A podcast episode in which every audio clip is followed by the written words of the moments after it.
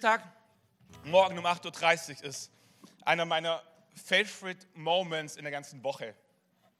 Am Dienstagmorgen um 8.30 Uhr haben wir, vielleicht auf die Seite und wir die Mitte, wow.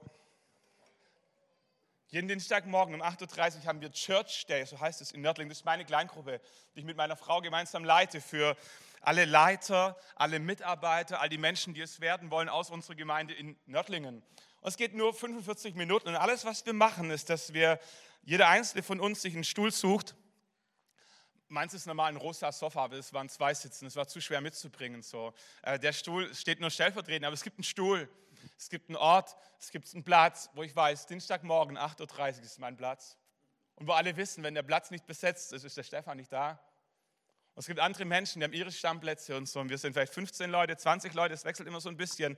Und alles, was wir tun, ist einmal die Woche, dass wir uns treffen für eine Dreiviertelstunde ähm, und eine Viertelstunde uns von dem erzählen, was Gott am Wochenende gemacht hat. Hauptsächlich am Wochenende, weil Gottesdienst so ein, so ein Highlight ist, aber auch unter der Woche, in unserem eigenen Leben, im Leben von anderen Menschen. Und das, das ist das Highlight meiner Woche, diese Viertelstunde. Wisst ihr, wir, wir alle, die wir im Gospelhaus unterwegs sind, arbeiten viel, wir arbeiten hart und wir arbeiten total gerne. Und am Dienstagmorgen um 8.30 Uhr feiern wir, was Gott dadurch gemacht hat, durch das, was wir investieren. Und es ist ein echtes Highlight. Dann, wird, dann tun wir eine Viertelstunde einfach Gott danken, Gott feiern. Manchmal beten wir füreinander, manchmal drücken wir uns ein, also drücken wir, wir ermutigen uns, so soll ich sagen. Und eine Viertelstunde gibt es einen kurzen Input. Und dann ist das Ding durch und dann kann jeder nach Hause gehen oder bleiben, wie er möchte. Und wenn du die Leute fragen würdest, die bei diesem, in dieser kleinen Gruppe, bei diesem Church, der dabei sind, ganz, ganz viele würden sagen, das ist das Highlight meiner Woche. Manche, würde ich behaupten, würden lieber auf den Gottesdienst verzichten, wie auf diesen Dienstagmorgen. Aber der Dienstagmorgen funktioniert nur mit Gottesdienst. Es gibt nicht entweder oder. So, wir machen beides. Wir machen es von ganzem Herzen. Und eine Sache, die, die wir gemacht haben vor, vor ein paar Wochen, vor ein paar Monaten, wir, wir haben wir haben kein Teaching gemacht, wir haben keinen Input von vorne gemacht, aber wir haben gesagt, wir, jeder, hat, jeder hat ein weißes DIN A4-Blatt vor sich und schreibt oben seinen Namen drauf. Vielleicht kennt ihr die Übung. Und wir lassen uns einmal im Kreis gehen und jeder einzelne von uns schreibt einen netten Gedanken oder einen netten Satz über die Person, deren Namen oben auf dem Zettel steht drauf. Und dann geht es einmal im Kreis und am Ende landet es wieder bei. Weil ich bin normal nicht besonders emotional, äh, aber bei der Sache kommen mir die Tränen. So, ich habe es mir, mir eingeklebt. Wir haben, wir haben so ein Notizbuch äh, für unsere Leute in, in Nördlingen Gospelhaus, äh, weil wir festgestellt haben, äh, wer schreibt, bleibt. So, es gibt so viele Dinge, die Gott in unser Leben reinschreibt, reinspricht und wenn wir es nicht aufschreiben, verpufft es einfach. So, dieses Heft ist immer in meiner Tasse und wenn irgendwo das Gefühl habe, Gott spricht, ob beim Autofahren, in einer Konferenz, egal wo, in einem Meeting, schreibe ich es auf, weil ich es nachschlagen kann, weil ich es nicht, nicht verpassen möchte, was Gott in mein Leben reingesprochen hat. Ich habe diesen Zettel vorne, vorne eingeklebt was die anderen Mitarbeiter über mich gesagt haben. Ähm, ich lese mal ein paar Sätze vor, das tut mir gut. So, ähm, eine Person hat geschrieben, ich finde es mega, dass du und deine Familie euer ganzes Leben für Gott und die Gemeinde einsetzt. Deine fröhliche Art, Liebe zu Jesus und Vision für die Gemeinde steckt an. Und wisst ihr, manchmal gibt es Momente, wo ich denke, wofür machen wir das eigentlich? Macht es irgendeinen Unterschied? Hilft es irgendjemand? Und dann schlage ich auf und sage, ey, da gibt es mindestens eine Person, die sagt, ich finde es mega, dass du und deine Familie euer ganzes Leben für Gott und die Gemeinde einsetzt. Ich denke mir, wenn es nur eine Person ist, lass uns weitermachen. Eine junge Frau hat geschrieben, bei deinen Predigten und deiner Art hat man nie Angst, neue Leute einzuladen. Du hast echt ein Talent, Leute zu ermutigen und an der richtigen Stelle ihr Herz zu berühren, wo sie berührt werden müssen. Wisst ihr, manchmal sitze ich am Donnerstag, am Freitag oder am Samstagabend da und denke mir, das ist keine Predigt. Das sind ein paar lose Gedanken, es ist keine Predigt. Wer will das hören? Was macht es für einen Unterschied? Und manchmal macht es vielleicht wirklich keinen Unterschied, aber ich muss trotzdem predigen. Und ich denke mir, Alter, noch, noch zwölf Stunden schon Mitternacht und lese ich und denke mir, bei deinen Predigten und deiner Art hat man nie Angst, neue Leute einzuladen. Vielleicht kann Gott trotzdem was draus machen. Vielleicht bin es gar nicht ich, vielleicht ist Gott derjenige, der durch mich spricht und es ist gar nicht so wichtig, ob mein Konzept und alles passt, aber wichtig ist, versteht ihr? Ich weiß nicht, ob ihr solche Situationen kennt. Ähm, das muss vorgelesen werden, weil das, das ist mein Knaller. Du bist einzigartig der beste, allerbeste Pastor, den die Welt je gehabt hat. Das ist zugegebenermaßen subjektiv. Ähm, ich habe nicht recherchiert, ob sie das bei allen draufgeschrieben hat. So, aber, es, aber ich glaube es ich, ich einfach mal. Ich will einfach naiv sein und will hoffen und glauben. Wisst ihr, es geht ja nicht, ob ich der Beste bin. Aber es gibt irgendjemand, irgendjemand in unserer Gemeinde, der sagt, es ist gut, dass du da bist. Es macht einen Unterschied, es hilft uns. Ähm, wollt ihr noch wissen, was meine Frau geschrieben hat? Ich, ich, ich, es, es war ja alles geheim. Aber natürlich habe ich recherchiert und mir gemerkt, wer in welcher Reihenfolge sitzt und habe ganz genau, logisch, ist ja klar, ähm, macht, hättet ihr auch gemacht. Meine Frau hat geschrieben, ich liebe dich, du bist und bleibst mein Favorite Leader und Mann. Und wisst ihr, wenn, wenn nichts mehr bleibt, wenigstens meine Frau wird mir treu sein. Wenn keine Gemeinde mehr für mich bezahlen will, wenn alle denken, was macht der gute Mann eigentlich, gibt es eine Frau auf dieser Welt, die mich lieb hat und die sagt, für mich bist du ein guter Leiter und toller Ehemann. Und, und wisst ihr, manchmal brauche ich es über Wochen überhaupt gar nicht. Manchmal, manchmal, vergesse ich fast, dass da irgendwo ein Zettel vorne in meinem Notizbuch drin hängt, weil, weil einfach alles läuft, weil ich es vergesse, weil, weil zu viel beschäftigt, keine Ahnung. Und dann gibt es Momente, wo ich denke, pass mal, da, da war doch mal vor einem Jahr, wir haben doch irgendwann mal diese Übung gemacht. Und dann kram ich es raus und dann sitze ich da und denke mir, danke Gott.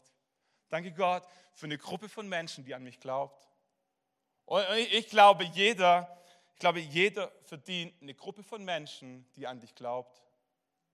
Es kann deine Familie sein, kann deine Kleingruppe sein, es kann dein Dienstteam sein, kann dein Chef auf der Arbeit sein, kann dein Fußballtrainer sein. Ich glaube, jeder einzelne Mensch von uns braucht, aber jeder einzelne Mensch von uns verdient auch eine Gruppe von Menschen, die an ihn glaubt.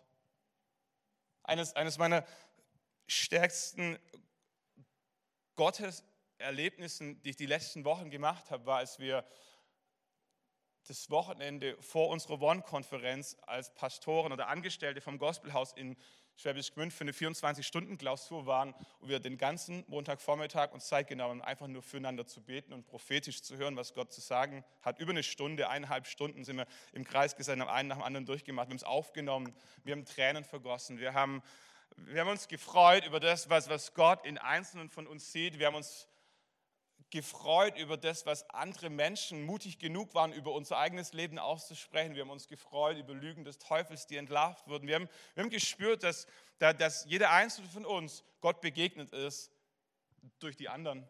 David und Sally Dury war dabei, was ein Privileg war, was, was uns gut getan hat. Aber wisst ihr, was wir den Tag davor gemacht haben am Abend? Wir waren bowlen. Das ist ein Charaktertest. Ich könnte euch Stories erzählen über Leute, die ihr nicht glauben würdet. Nein, Spaß. Aber es ist schön zu sehen, als, als, als, als Staff-Team, dass wir nicht nur, nicht nur Lobpreis machen können, dass wir nicht nur Meetings machen können, sondern dass wir, dass wir auch einfach in die Bowlinghalle gehen können und die Zähne da vorne umschießen und uns einfach freuen wie kleine Kinder. Oder uns ärgern wie verrückt, uns aufziehen, blöde Sprüche reißen, aber wir wissen, wir sind ein Team. Oh, oh, ich glaube, jeder Einzelne verdient eine Gruppe von Menschen, die an dich glaubt. Ich glaube, dass in jedem Einzelnen von uns dieser Wunsch drinsteckt, jemanden zu haben, der an uns glaubt. Und was ich festgestellt habe, ist, dass das irgendwie ein Geschenk ist, aber dass es auch etwas ist. Ähm, danke. Du bist jünger wie ich und sportlicher. Danke. Äh, äh, aber es ist auch etwas, in das, wir, in das wir rein investieren müssen, wo wir einen Anteil daran haben dürfen, ob es passiert oder nicht passieren kann. Und so, was ich festgestellt habe, ist, Psalm 92, Vers 13 beschreibt es in einem schönen Bild. Da heißt es, der Gerechte wird grünen wie ein Palmbaum. Es ist ein Psalm, es ist Poesie, es ist Bildsprache, aber ihr, ihr versteht gleich, was zum Ausdruck gebracht werden möchte. Der Gerechte wird grünen wie ein Palmbaum. Er wird wachsen wie eine Zeder auf dem Libanon. Jetzt kommt es, die gepflanzt sind im Hause des Herrn, werden in den Vorhöfen unseres Gottes grünen. Wer wird grünen? Die gepflanzt sind, die gepflanzt sind im Hause des Herrn. Und wenn sie auch alt werden, werden sie dennoch blühen, fruchtbar und frisch sein, dass sie verkündigen, dass der Herr gerecht ist. Er ist mein Fels und kein Unrecht ist an ihm. Wisst ihr, die Frage an der Stelle ist, bist du getopft oder bist du gepflanzt? Kennt ihr Topfpflanzen? Habt ihr Topfpflanzen? Das, das ist schrecklich. Topfpflanzen, das ist so mühsam. Das, ich, ich habe eine mitgebracht. Aber wie will ich sagen? Ich sage nicht, dass es schön ist. Ich sage nur, dass es eine Topfpflanze ist. Und wisst ihr, um dieses Teil, muss sich permanent irgendjemand kümmern. Und in dem Moment, wo es keiner mehr tut, verdorrt das Ding. Das steht vier, vier Jahre, fünf Jahre, das steht zehn Jahre bei dir zu Hause und wenn du drei Wochen in Urlaub gehst, hast du ein Problem. Hat die Pflanze ein Problem. Warum? Weil es nach zehn Jahren immer noch von dir abhängig ist. Dass du im richtigen Moment die richtige Menge von Wasser zuführst, ist nicht, nicht überflutest, ist nicht erdrängst, ist aber auch nicht vertrocknen lässt. Keine Ahnung, wer das erfunden hat.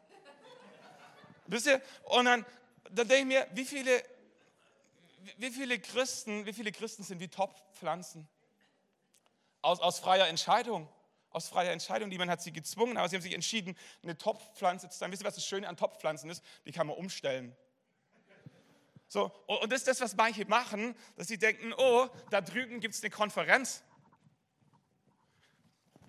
Dann gehen sie für ein Wochenende zu einer großartigen Konferenz und es regnet Gegenwart Gottes und der Prediger ist ja so viel besser wie der eigene und die Gemeinschaft und die Atmosphäre und das Overflow und es, kennt ihr das?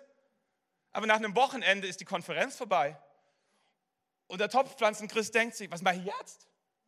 dann muss ich auf die Suche machen und muss gucken, ist irgendwo ein Worship-Abend. Und dann sagt er, ja, da drüben, nur eine Dreiviertelstunde Fahrt, ein Lobpreisabend, endlich frische, frische Nahrung, Gottes Gegenwart, versteht ihr? Aber der Lobpreisgottesdienst, der geht nur einen Abend.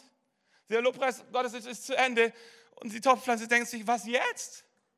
Wer wird mich füttern? Wer wird mich pflegen? Und stellt dann fest, irgendwo ist ein Seminar in der Schweiz und so. Und dann fährt man in die Schweiz und es geht eine ganze Woche und es kostet unendlich viel Geld und es tut extrem gut und der weiß Sachen, die sonst keiner weiß. Und kennt ihr das?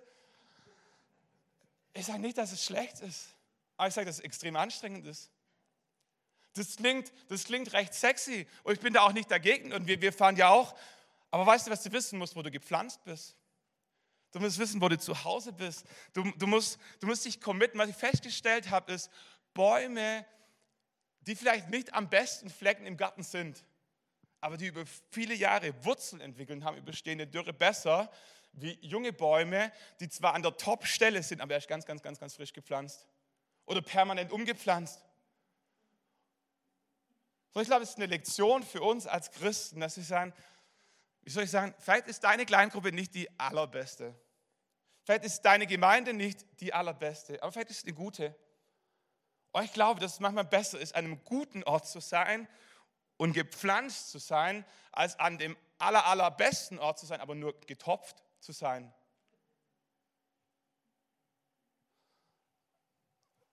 Und ich wünsche, dir das so sehr. Und ich glaube, da gibt es einen Zusammenhang zwischen diesem Gedanken, dass jeder von uns es verdient, eine Gruppe von Menschen zu haben, die an uns glaubt, und dem Gedanke, dass es wichtig ist, gepflanzt zu sein.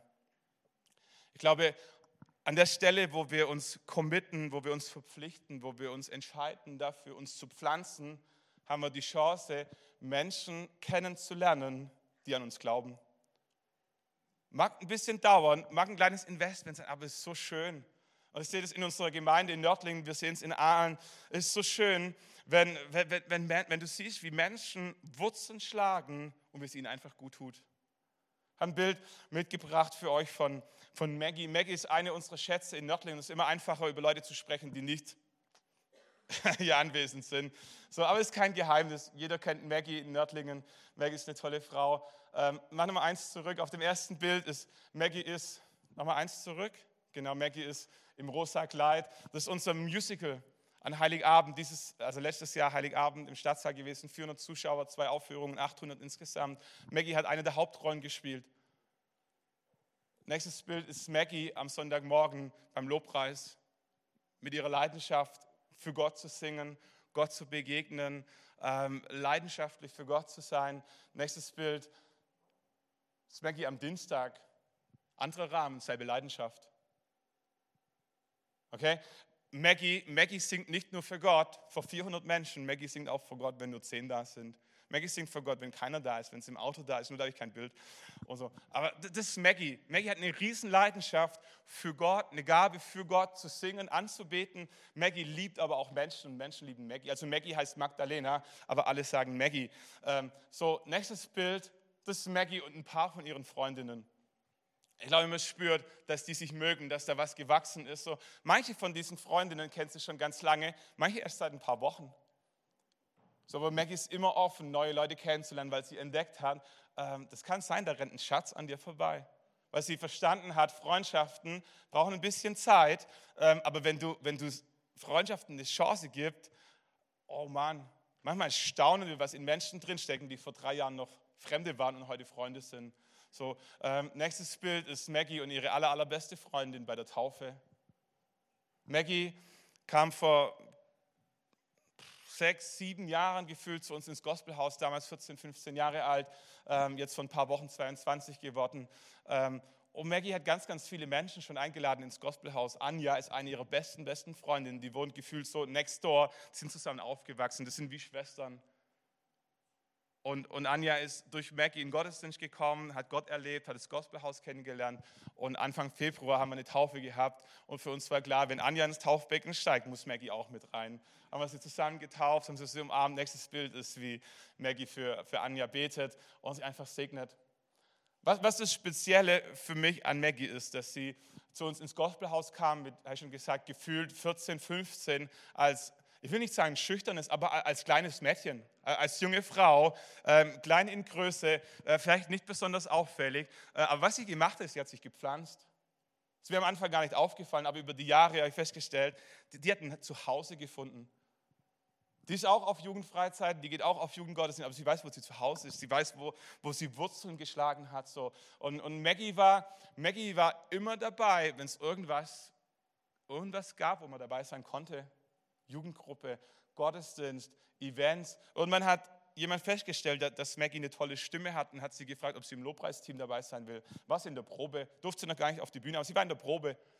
Und dann war sie auf der Bühne, so in der, in der zweiten Reihe. Und dann hat sie ein Lied leiten dürfen. Und dann hat sie einen Lobpreis leiten dürfen. Heute leitet sie unseren ganzen Gottesdienst. Heute Morgen habe ich meine Frau gefragt, du Schatz, hast du einen Plan, wer heute das Briefing macht? Sag, nee, keine Ahnung, aber Maggie wird schon wissen. Und ich gesagt, da hast du recht, bin nach Aalen gefahren. Keine Ahnung.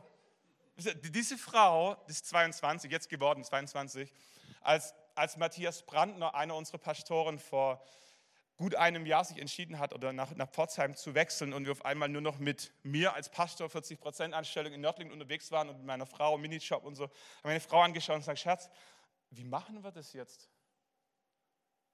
Ich habe 40 Prozent, aber mehr kann ich, ich kann nicht mehr in Nördlingen sein. Aalen, übergemeindlich Heidenheim und so. Sag, Schatz, du musst, du, musst, du musst mir helfen. Sag, Schatz, was brauchst du, damit du die Gemeinde Aalen leiten kannst? Überlegt sie kurz und sagt, Maggie wäre gut. Sag, guter Gedanke. Immer auf die Frauen hören. So haben wir Maggie angerufen, sagt, Maggie, können wir sprechen? Haben wir gesagt, Maggie, wir haben ein echtes Problem. Matthias Brandner geht. Und wir glauben, du könntest ihn ersetzen. Nein. Aber wir haben, gesagt, wir haben gesagt, wir brauchen Hilfe. Wir brauchen jemanden, auf den wir uns verlassen können. Wir brauchen jemanden, der lernfähig ist. Wir brauchen jemanden, der Potenzial hat. Wir brauchen jemanden, dem wir vertrauen. Wir brauchen jemanden, den wir mögen.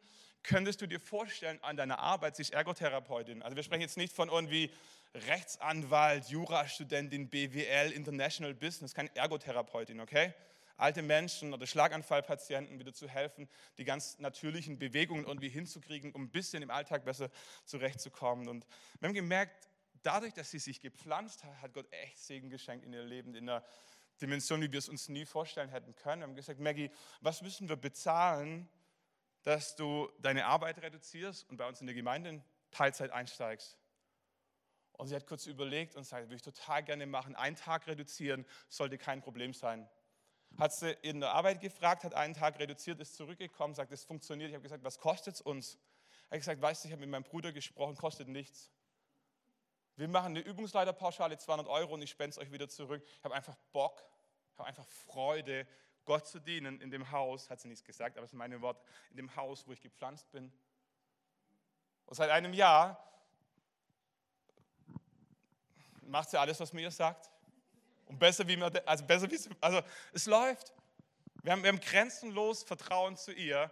Ähm, am Anfang des Jahres gehe ich in den Predigtplan und sage, das sind die ganzen Gastsprecher und sie managt alles, ob die eine Übernachtung brauchen, ob die ein Mittagessen brauchen, ob die ein Honorar bekommen, wie die das bekommen, wie lange der Gottesdienst geht, wer das Briefing macht und so. Die Frau sagt uns, welche Rolle wir an diesem Sonntag haben. Ob wir predigen, ob wir moderieren, was auch immer. Und was sie sagt, wird gemacht. Und, und was ich sagen will, ist, wenn, wenn du willig bist, dich zu pflanzen, wird Gott Menschen um dich herum scharen, die an dich glauben. Und wenn du gepflanzt bist und Menschen um dich herum hast, die an dich glauben, kann Segen und Frucht freigesetzt werden in ihrer Dimension. Das, das ist unglaublich. Es ist einfach schön, es zu sehen. Meine Frau hat an Maggie geglaubt vor vielen, vielen Jahren, als sie einfach nur eine junge Frau war. Und heute erntet sie die Früchte von dem, dass sie sich committed hat, mit ihr, mit, mit ihr eine Beziehung einzugehen, an sie zu glauben, sie zu ermutigen. Jeden Donnerstag kommt Maggie, morgens geht sie auf die Arbeit in die Ergotherapie und nachmittags arbeitet sie bei uns im Office, im Gemeinde, im Gospelhaus. Jeden Mittag kommt sie bei uns zum Essen vorbei. Bin nicht immer da, aber dann tut sie einfach mit uns essen als Familie. Und dann sagt meine Frau, sagt, weißt du, was die Maggie gesagt hat? Es tut ihr so gut, mit uns Mittagessen zu dürfen. Bring mir Wort. Was gefällt ihr daran, mit uns Mittagessen zu können? Und sie sagt, es ist für mich so schön zu sehen, wie ihr mit euren Kindern umgeht, wie ihr als Ehepaar umgeht, was ihr sprecht. Und wir sprechen Ihr wisst das, wenn drei Kinder am Tisch sind, wir sprechen einfach gar nichts Wichtiges. Wir sprechen einfach, wir sind einfach froh, wenn alle satt sind. Und wir, also, ja, nein, versteht ihr? So, aber was ich sagen will, ist, das, das, das passiert nicht über Nacht, das passiert nicht durch zwei Business-Meetings, sondern das ist Zeit, die Menschen miteinander verbringen. Und die Basis für diese Zeit ist, dass Menschen sich verwurzeln und sagen, das ist mein Team, das ist meine Gruppe. Und ich glaube, das ist das, was, was passiert ist. Ähm, sich zu pflanzen bedeutet, Teil einer Herde zu werden. Diese Floskelherde, was, das, was ich damit meine, seht ihr im kurzen Video. Wenn es klappt, dürft ihr es abspielen. Da gibt es einen Sound dazu.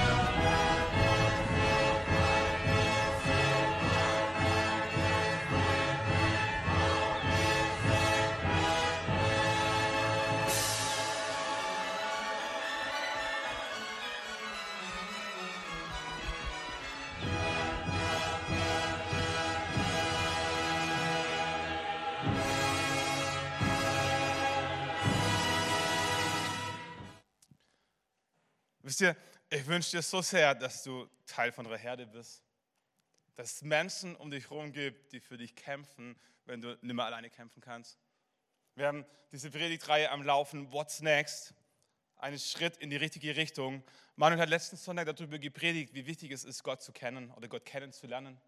Jesus in sein Leben einzuladen, sich durch die Taufe öffentlich zu ihm bekennen. Das, das ist der erste Schritt, wie deine Beziehung, wie deine Reise mit Gott anfängt. Ich glaube, der zweite zentrale und elementare Schritt ist, Teil einer Herde zu werden, Gemeinschaft zu erleben, in Kontakt mit anderen Christen zu kommen, die Jesus lieben und die willig sind, für dich zu kämpfen, an dich zu glauben, dir einen Rahmen zu schaffen, wo du blühen kannst.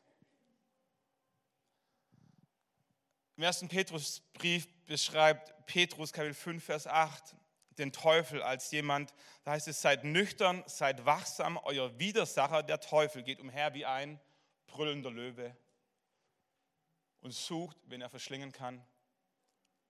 Ich bin kein Biologe oder Tirologe oder wie das heißt so, aber was ich verstanden habe, ist, dass die Strategie von Löwen ist, das Opfer zu isolieren. Was Löwen machen, ist, sie pirschen sich eine große Herde heran, suchen sich das Schwächste aus und versuchen, das Schwächste zu isolieren, weil sie wissen, wenn es allein ist, hat es verloren. Und irgendwie haben Büffel verstanden, gemeinsam sind wir stark. Und Büffel haben auch nicht verstanden, kannst du YouTube, kannst du, kannst du den ganzen Nachmittag heute verbringen. Tipp mal ein, Büffel gegen Löwe, das ist cool. Das ist real life, das ist echt, aber da steckt so viel geistliche Wahrheit dahinter. Ich ich habe diese Woche nicht Stunden, aber Minuten Video, aber Video angeschaut und gesagt, was, was für eine geistliche Botschaft. Jeder von uns sollte Teil einer Herde sein, die für dich kämpft, wenn der Satan wie ein brüllender Löwe kommt und dich isolieren möchte.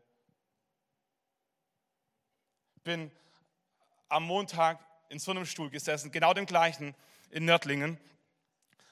Ich glaube, ich habe ein Bild dabei von Gudrun Langer, eine, eine großartige Frau bei uns in Nördlingen. Gudrun ist eine Kämpferin. Gudrun ist jemand, die Jesus leidenschaftlich liebt.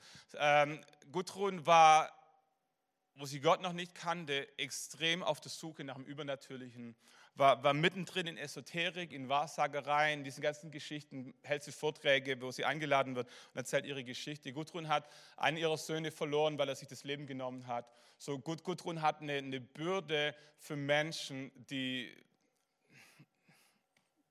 die, die, vom Teufel attackiert sind. Ich sage es mal so in diesem Bild gesprochen. Und wir haben uns getroffen, ich, meine Frau und Gudrun, weil sie uns einfach ihr Herz mitteilen wollte für ihre Kleingruppe und sagt, ihre Kleingruppe heißt Frauen der Vortrefflichkeit. Kann man mögen oder nicht mögen, aber das, das ist ihr Ernst, das ist ihr Ernst. Sie glaubt, dass die Frauen, die in ihrer Gruppe sind, vortreffliche Frauen sein können, in, in jeglicher Art und Weise.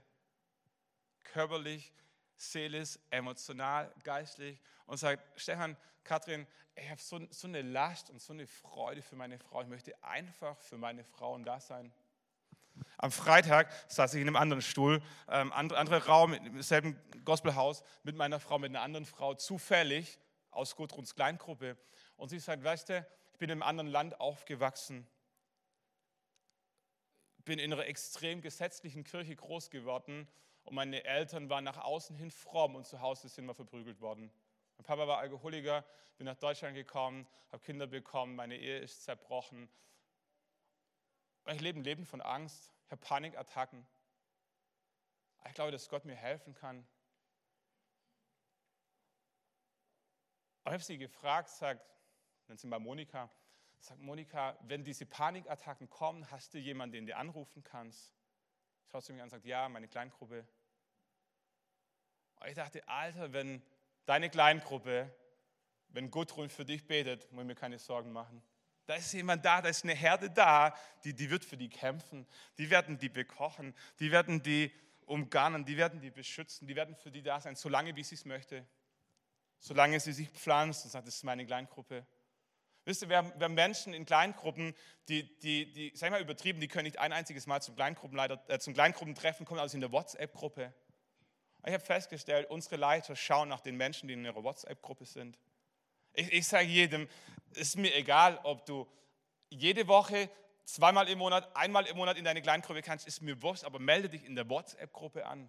Warum? Weil es ein Signal ist, ich, möchte mich verwurzeln, möchte mich committen, ich möchte Teil dieser Gruppe sein. Und weil ich festgestellt habe, das Entscheidende bei den allermeisten Kleingruppen passiert nicht bei den Kleingruppenleiter, bei den Kleingruppentreffen. Das passiert unter der Woche. Das sind die Gespräche, die Anrufe, die WhatsApps, das ist das Mittagessen, das ist die Zeit, wo man nach dem Gottesdienst zusammensteht, das ist die Zeit, wo man füreinander betet, miteinander betet, wo man lacht, wo man weint, wo man, und, und einfach nur zu sein, ich kann nicht zum Treffen kommen oder wenig zum Treffen, aber ich möchte dabei sein. Ist ein Game Changer. Wenn festgestellt, Menschen, die sich verwurzeln, erleben den Segen von, von Kleingruppen.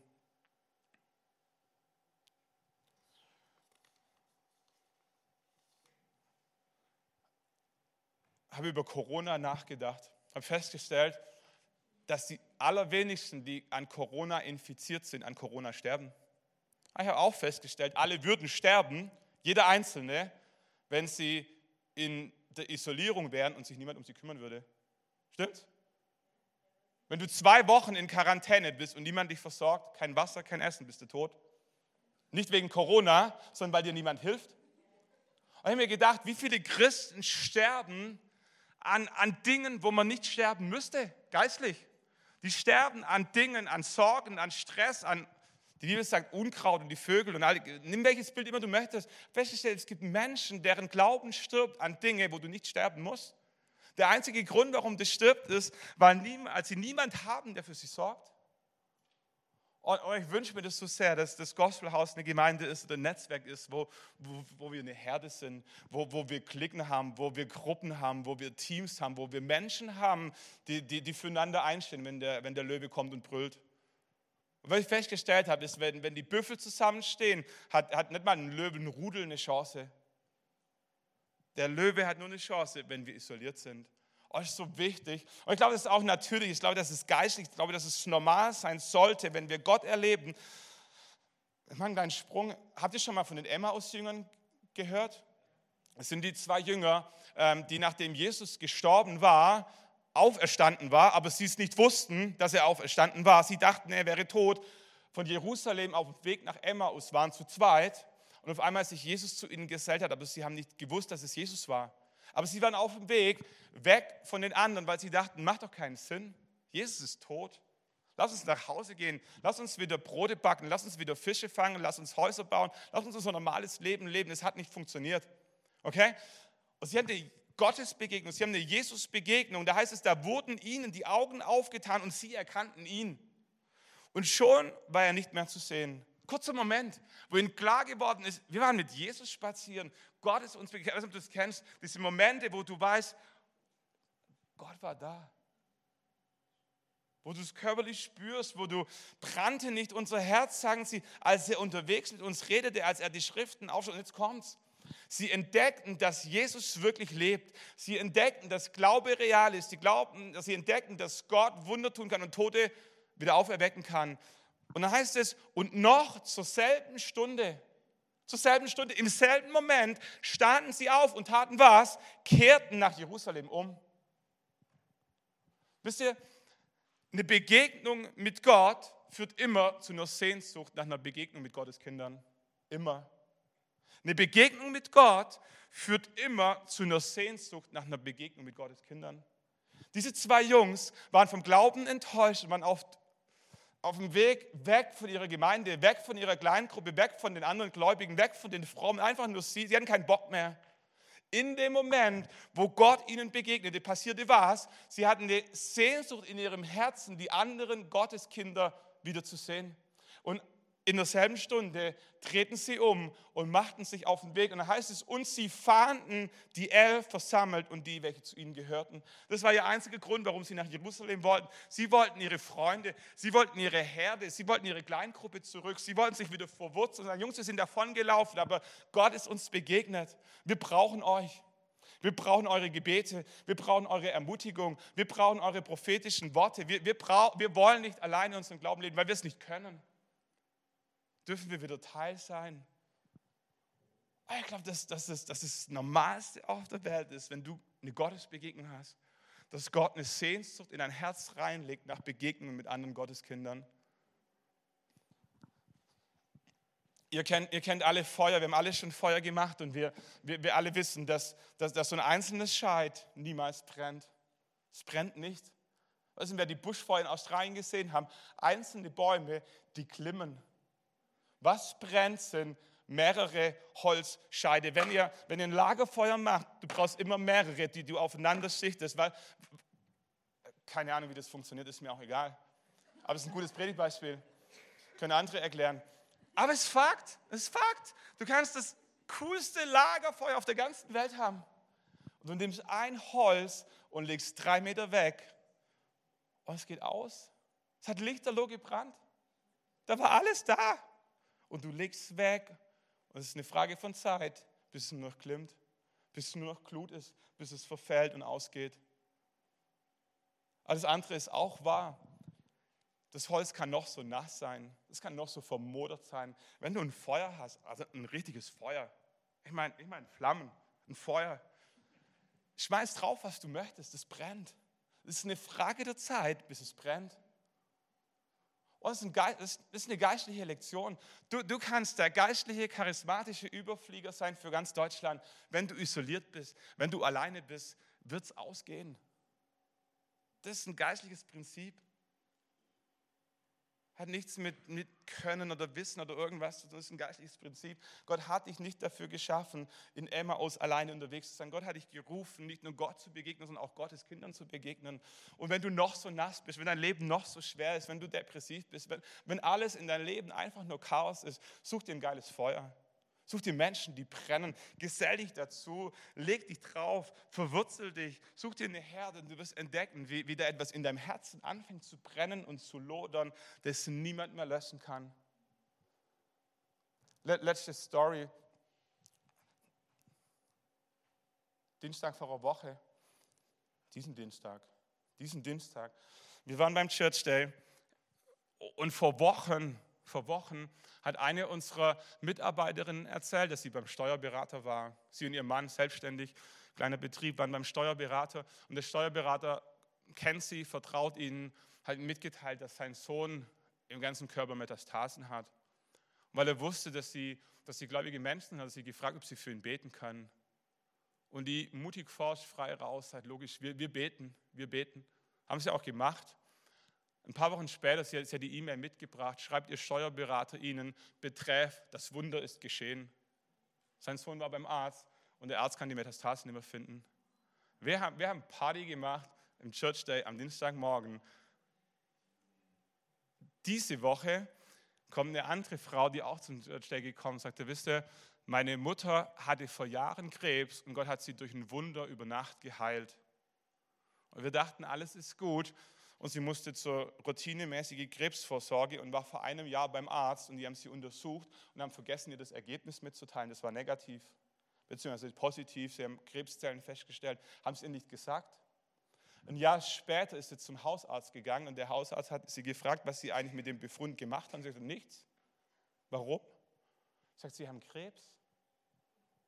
Und sie geht völlig schockiert zu ihrem Onkologen oder wie die heißen und lässt sich einen Termin geben und beten wie die Weltmeister.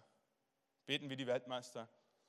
Kommt zum Onkologen und der untersucht sie wieder, äh, also Bauchspeicheldrüsenkrebs am, am Bauchspeicheldrüsenkopf, gestreut schon an verschiedenen Stellen und so. Der Arzt macht ein MRT und legt das MRT daneben zu dem MRT, was er vor einem Jahr gemacht hat und sagt, sie haben kein, wir finden nichts mehr. Kommt eine andere Frau und sagt, ich war bei mir im Dorf und da gibt es so ein Treffen, das ist eine, das ist eine krasse, das ist eine Frau, die ist gefühlt 70, vielleicht ist ah, wahrscheinlich nur 60, also für einen jungen Menschen. Im besten Alter, eine Frau im besten Alter, quietschfidel, voller Leidenschaft, sieht gut aus. Und, und da gibt es in ihrem Dorf, weil es ein kleines Dorf ist, eine WhatsApp-Gruppe, wo, wo halt einmal querbeet, jung, alt, alle drin sind. Und sie denkt sich, das ist eine Chance von Jesus zu erzählen und geht in die WhatsApp-Gruppe rein und von Zeit zu Zeit schmeißt irgendwie einen Bibelvers rein oder irgendwie so ein Andacht oder irgendwas, einfach um die Leute zu ermutigen. War ein Treffen im Dorf und sie war dort und fragt, sagt, Mensch, die Frau da hinten, die, die sieht nicht gut aus. Sagt Andrea, die hat einen Gehirntumor. Hat schon lange Zeit gemerkt und das stimmt nicht, aber wollte nicht zum Arzt. Als sie beim Arzt war, war einfach schon äh, dementsprechend groß. Und sie wie es der Zufall so will, läuft mit dieser Frau nach Hause, er hat einen Kinderwagen und sagt, komm, ich schiebe deinen Kinderwagen, ich helfe dir. Und sagt, du, was ist denn los mit dir? Sagt sie, ich habe einen Gehirntumor. Hält sie an und sagt, du, weiß den Namen nicht mehr, Anne, wie wäre es, wenn, wenn wir für dich beten? Und auf der Straße betet sie voller Glauben und in dem Wissen, dass Gott Krebs heilen kann, weil sie regelmäßig beim Church Day war. Und sie betet für diese Frau auf der Straße und hat, hat eine Gewissheit und einen Glauben in dem Herzen, der übernatürlich ist. Und schau die Frau an und sagt, wir haben für dich gebetet, der Herr hat dich geheilt, lass dir von niemandem mehr einreden, dass du einen Gehirntumor hast. Und schickt die Frau nach Hause. Nach Wochen später trifft sie wieder ein paar Leute vom Dorf und sagt, du, wir sind eigentlich mit der Anne weitergegangen. Sagt die andere Frau, sagt, die Anne war beim Arzt, der Gehirntumor ist um 85 Prozent zurückgegangen. Oh, ich denke mir, was für eine Power, wenn wir unseren Glauben zusammenbringen. Wenn nicht jeder alleine glaubt, wenn nicht jeder alleine Gott erlebt, wenn nicht jeder alleine im Gebet ringt, sondern wenn wir, wenn wir uns treffen für eine Dreiviertelstunde, für eine Stunde in einer WhatsApp-Gruppe, keine Ahnung, tausend Möglichkeiten und einfach unseren Glauben aufeinander schichten. Was hast du erlebt? Was hast du erlebt? Was hat Gott bei dir gemacht? Und auf einmal wächst Glauben und wir merken, für Gott ist nichts unmöglich. Oh, ich wünsche uns das so sehr, dass es, wenn, wenn das dein nächster Schritt ist, wenn, wenn du Gott kennst, wenn du dich taufen hast lassen und dein nächster Schritt ist, die, dich zu pflanzen. Ich will dir einfach Mut machen. Pflanz dich. Und wenn, wenn diese Gemeinde nicht der Ort ist, wo du dich pflanzen möchtest, such dir eine andere, aber such dir eine Gemeinde, wo du dich pflanzen kannst. Bleib keine Top-Pflanze, sondern pflanz dich. Und in dem Maße, wie du dich pflanzt, wirst du erleben, dass du Teil von einer Herde wirst. Wenn du Teil von einer Herde wirst, wirst du erleben, dass wenn der Teufel brüllt, andere zur Seite eilen. Und wenn du Teil von einer Herde bist, wirst du erleben, wie, wie so ein Feuer in deinem Glaubensleben angefacht wird, das du alleine gar nicht anfachen kannst. Aber du wirst Gott erleben, er wird Gott erleben. Wisst ihr, Glaube wird individuell erlebt, aber gemeinsam gelebt. Ja, wir machen individuelle Glaubenserlebnisse, aber am Ende müssen wir es gemeinsam leben, indem wir es teilen, indem wir ein Feuer bilden. Lass uns nochmal aufstehen, die Band darf nochmal nach vorne kommen. Ich möchte dich einfach einladen, mit Gott ins Gespräch zu gehen. Sag Gott, was ist mein Schritt?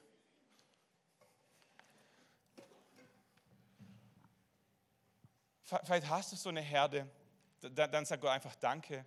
Vielleicht suchst du eine Herde, dann bitte Gott drum. Vielleicht, vielleicht braucht es eine Entscheidung. Ich glaube, wir sind alle, alle erwachsen genug. Äh, es gibt einen Infopoint, es gibt ein Kaffeeteam, es gibt Pastoren und so. Aber, äh, aber lass diesen Samen in deinem Herzen echt reifen und Wurzeln schlagen und, Gott, wir beten, dass wir, dass wir echt eine Herde sind, dass wir, dass, wir, dass wir eine große Gemeinde sind mit vielen kleinen Herden, dass wir, dass wir wachsen, dass Menschen dazukommen können, dass aus einem Feuer zwei, drei, vier Feuer werden. Vater, wir beten, dass wir, dass wir nie alleine sein werden. Vater, wir beten, dass egal wie groß diese Gemeinde irgendwann mal werden wird, wir beten, dass niemand alleine sein muss, der es nicht möchte. Wir beten, dass du, dass du uns Familie schenkst, dass du uns Beziehungen schenkst, dass du, dass du uns Menschen an die Seite stellst, wo wir, wo wir einfach spüren, es ist gut da zu sein. Es ist gut da zu sein. Es ist nicht eine, nicht eine geistliche Übung. Es ist nicht, ich, ich spreche nicht von Disziplin, ich spreche nicht von, von Ritualen, ich spreche nicht von Traditionen, ich spreche nicht von geistlichen Übungen, die Gott von dir erwartet. Ich spreche von, von einem Angebot, das Gott dir macht. Von der Möglichkeit, die Gott dir, dir zeigt. Gott sagt, ich habe einen Tisch gedeckt im Angesicht deiner Feinde. Ich glaube, manchmal ist der Tisch gedeckt mit Freunden. Manchmal ist der Tisch gedeckt mit Kleingruppenleuten. Manchmal ist der Tisch gedeckt mit Menschen, mit denen du durchs Leben gehst, wo du, wo du dich committed hast. Gott sagt, ich habe einen Tisch gedeckt im Angesicht deiner Feinde. Vielleicht hast du Feinde jetzt gerade vor dir. Ah, dann, dann bete ich, dass Gott dir die Augen öffnet und du entdeckst, welche Freunde Gott auf deinem Tisch gedeckt hat. Menschen, die an dich glauben, Menschen, die bereit sind, für dich zu beten, Menschen, die bereit sind, dir zu helfen. Jesus, wir beten, dass du, dass du Dinge in unserem Herzen in die richtige Richtung bringst. Beten, dass du Versöhnung schenkst, wo Dinge zerbrochen sind, wo Menschen Übles gesagt haben, wo, wo Vertrauen missbraucht wurde. Vater, wir wollen um Vergebung bitten, wo es uns betrifft. Wir beten, dass du Wunden heilst aber wir beten, dass du uns zusammenschweißt mit Menschen, wo wir gemeinsam dir begegnen können, wo wir gemeinsam im Glauben florieren können. Wir glauben, dass Menschen hier in diesem Raum sind, die für uns geschaffen sind. Wir glauben, dass es kein Zufall ist, dass wir hier sind, dass andere da sind, dass wir gemeinsam hier sind.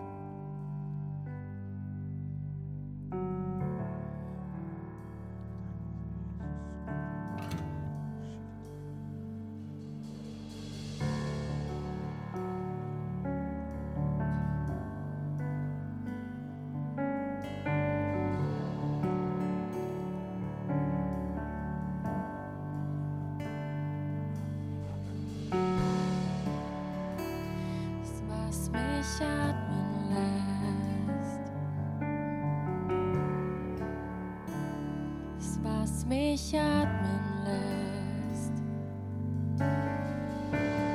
ist deine Nähe, die in mir lebt.